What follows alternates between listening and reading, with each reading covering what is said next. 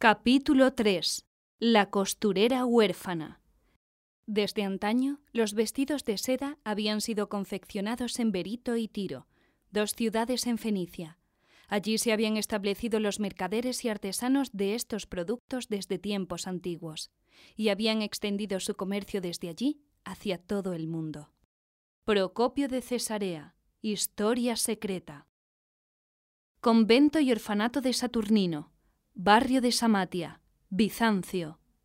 Un día antes, lunes, deutera, segundo día, según el cálculo bizantino, trite hora, tercera hora, a media mañana.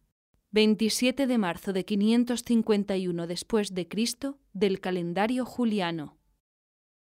Anastasia se había establecido en un telar dentro de la antecámara del trapecio del convento que cumplía una doble función durante el día como un salón donde las monjas del convento, así como los huérfanos como ella misma, realizaban trabajos manuales. Mientras trabajaba tejiendo hilo de lino a través del telar, sus pensamientos se desviaron al peculiar nombre del convento, Saturnino.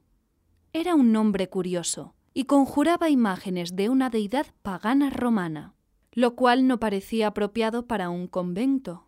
En los años pasados nunca se le había ocurrido preocuparse por estas cosas, pero recientemente, desde su pasado duodécimo cumpleaños, preguntas como esta le venían a la mente con cada vez más frecuencia.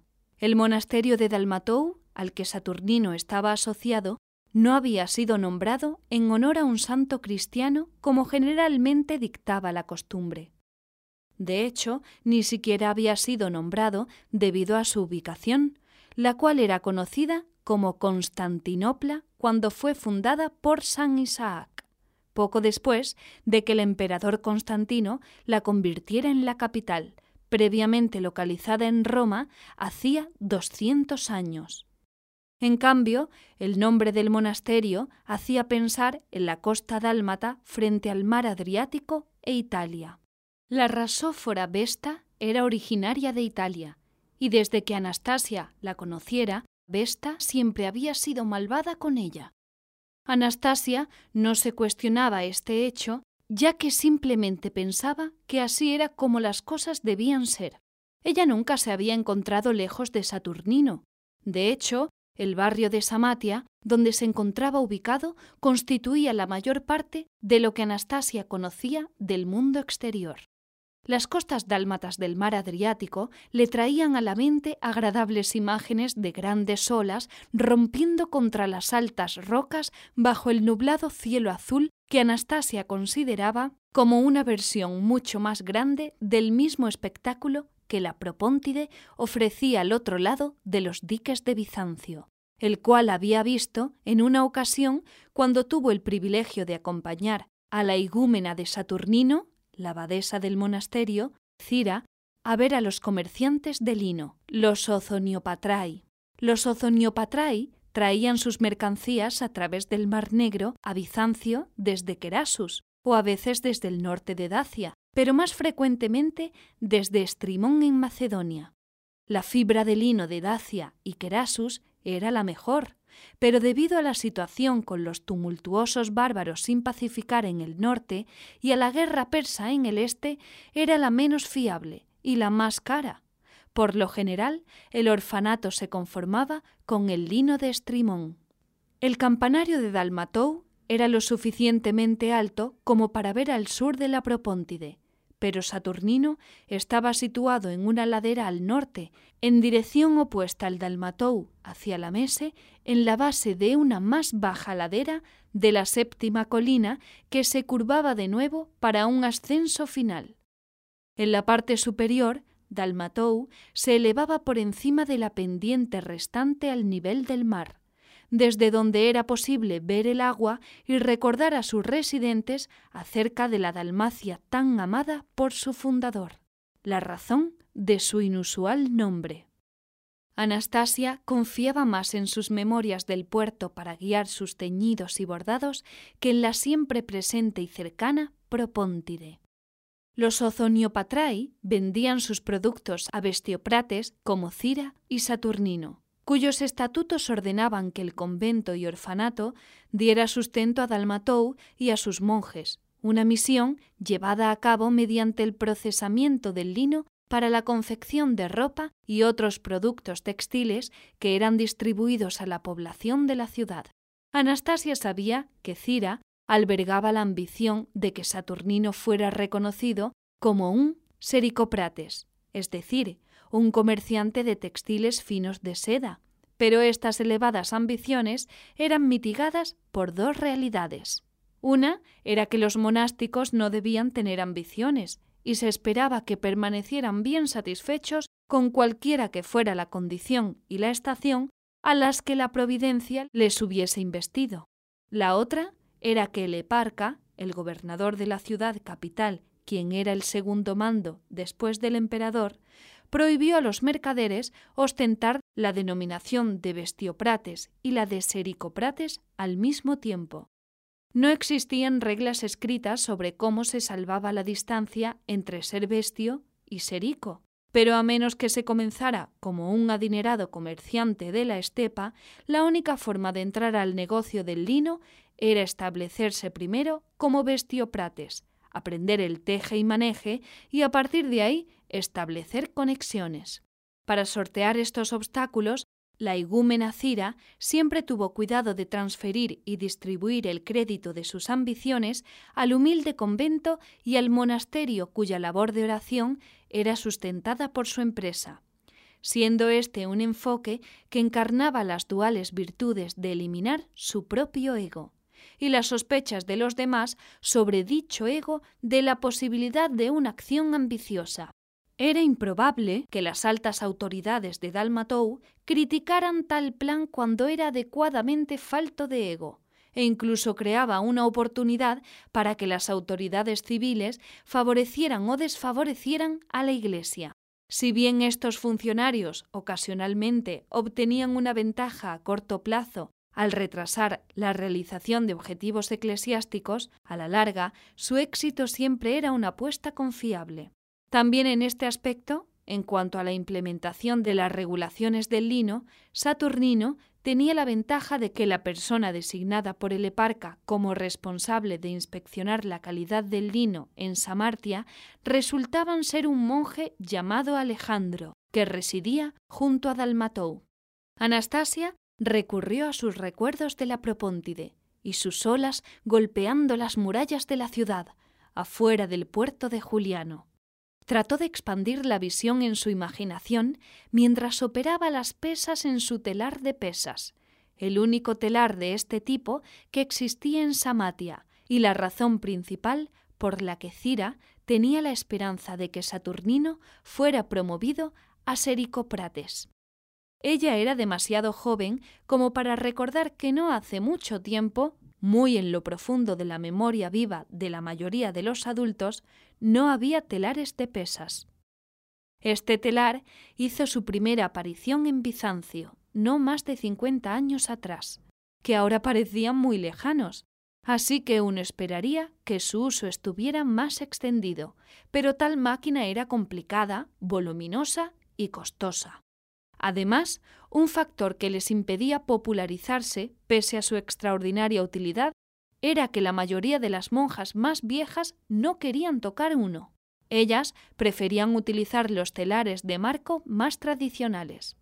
Anastasia entendía que el telar de marco era un artefacto verdaderamente antiguo. Había visto frescos, evidentemente creado en épocas paganas, que representaban a mujeres utilizando dichos telares, y sus mayores le contaron que aquellas mujeres de la antigüedad habían ejercido su oficio mucho antes de que Esparta, Atenas, Tebas y otras ciudades-estado griegas se unieran para repeler una invasión persa hacia más de mil años atrás. En una ocasión, Cira le dijo a Anastasia que, según contaba la leyenda, el telar de Marco había sido introducido a la sociedad griega miles de años atrás por los antiguos navegantes de Creta, que habían surcado extensamente el río Danubio en dirección al norte, donde adquirieron el telar de un pueblo desconocido en una tierra montañosa conocida como los Alpes. Con los telares de marco, las costureras debían tejer la tela desde la parte superior del hilo del telar, hilo por hilo y línea por línea hasta la parte inferior, caminando hacia adelante y hacia atrás, y manejando los hilos de la urdimbre en paquetes que eran atados a unas pesas colgantes que mantenían tensa la urdimbre. Cuando la costurera alcanzaba el final de la urdimbre disponible, levantaba la sección completa de tela sobre la parte superior de la viga y luego desenrollaba los hilos de urdimbre de las pesas. El principio era sencillo, pero el tejido de patrones con dicho telar representaba un desafío debido a que los patrones idénticos debían ser tejidos por separado. Así que rara vez dos patrones eran exactamente iguales aun cuando la uniformidad era la intención de la costurera. No favorecía a Cira el hecho de que las monjas más viejas parecían poseer reservas inagotables de energía para defender el añejo honor del telar de Marco lo cual era desafortunado, porque el telar de pesas, según pensaba Anastasia, era una mejora significativa que hacía posible tejer patrones complejos que podrían haber tardado una eternidad en ser terminados cuando el telar de marco era la única herramienta con que contaba la costurera. El telar de pesas se compone de dos barras llamadas arneses. Un travesaño es colocado en la parte superior del telar y una extensión es colocada en la parte posterior, lo que crea la profundidad donde la costurera puede operar con su tejido. Un segundo arnés para las barras del patrón se fija en el interior del telar detrás del primer arnés. El segundo arnés permite repetir mecánicamente un patrón después de haber trabajado la primera unidad del patrón. El patrón en el que Anastasia estaba trabajando era para un gran mantel de banquetes para decorar la casa en la tercera colina de un comerciante, Cyril Fuller, quien había encargado este tejido a Saturnino. Siendo un hombre parlanchín, Anastasia lo había escuchado muchas veces charlando con la igúmena, hablando a detalle de sus viajes a tierras lejanas. En más de una ocasión los oídos de Anastasia se aguzaron al escuchar a Ciril invitar a Cira a su casa para un evento con invitados. Las reglas que regían las interacciones sociales de las monjas y otros monásticos con todo tipo de personas, reglas específicas para cada posible género, clase y rango, eran complejas, y Anastasia no se engañaba a sí misma pensando que las conocía todas. Aun así, tenía la certeza de que Ciril estaba cruzando o al menos poniendo a prueba algún límite social definido acerca de invitar a la abadesa de un convento a un evento social en su propia casa. De hecho, la mayoría de las veces en que había observado a hombres y mujeres llevar a cabo transacciones comerciales, como cuando Cira la llevó al Neorión, un mercado en el puerto de Juliano, solían haber eunucos cerca que supervisaban y ayudaban en la administración de las transacciones. Sin embargo, no había eunuco alguno en el convento, y cuando los comerciantes venían a hacer negocios, trataban directamente con la igúmena Cira. Cira toleraba las muchas maneras en que Ciril parecía empujar los límites de lo apropiado, Quizá era porque él generaba varias oportunidades de negocios para el convento, ya sea por sí mismo o a través de otros a quienes refería el convento para satisfacer sus necesidades de tejidos. Después de todo, un buen negocio significaba un buen sustento, y eso era todo lo que importaba. Por otro lado, y aunque no estaba segura de esto, Anastasia tenía la sensación de que las excentricidades de Ciril no le eran del todo desagradables a Cira. Traían un poco de color a su vida y Cira siempre parecía estar más animada los días en que Ciril hacía sus visitas. Basándose en lo que sabía de Ciril, Anastasia se imaginó el mantel en su casa adornando una gran mesa de banquetes en un gran comedor. Había pedido un patrón de olas rompiendo contra las altas rocas de una larga costa con un solitario barco mercante de doble mástil que luchaba contra el mal temperamento del mar. No era difícil imaginar a Ciril atendiendo a los invitados y entreteniéndolos con las historias de sus aventuras en tierras lejanas, y el mantel de Anastasia serviría como el accesorio ideal. Ella continuó haciendo ajustes al telar de pesas, pasando la nueva urdimbre a través del ojo de un lizo y luego bajándola.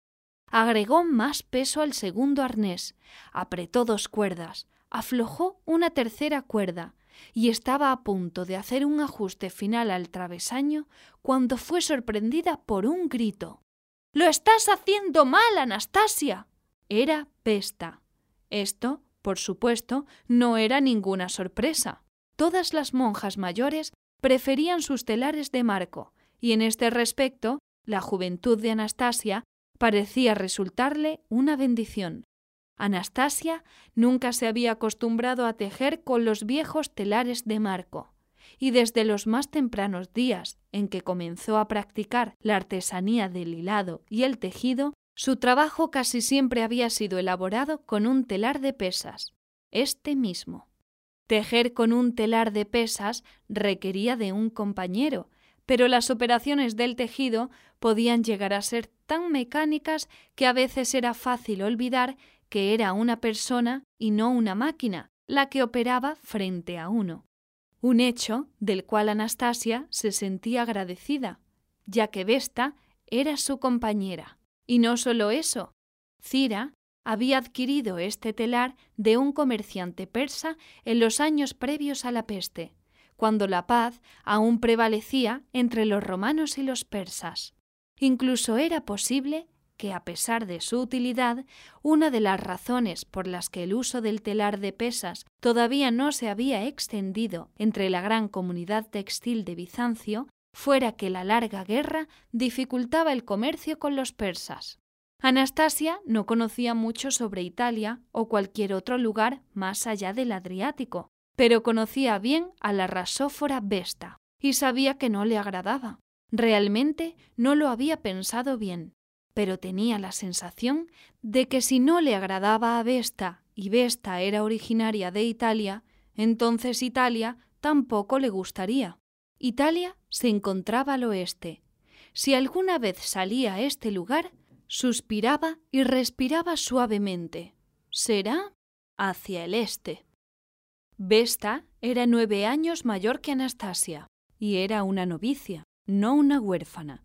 Habían laborado juntas durante cuatro o cinco años y era la otrora asignación de Vesta enseñar a Anastasia el arte de hilar y tejer con un telar de pesas.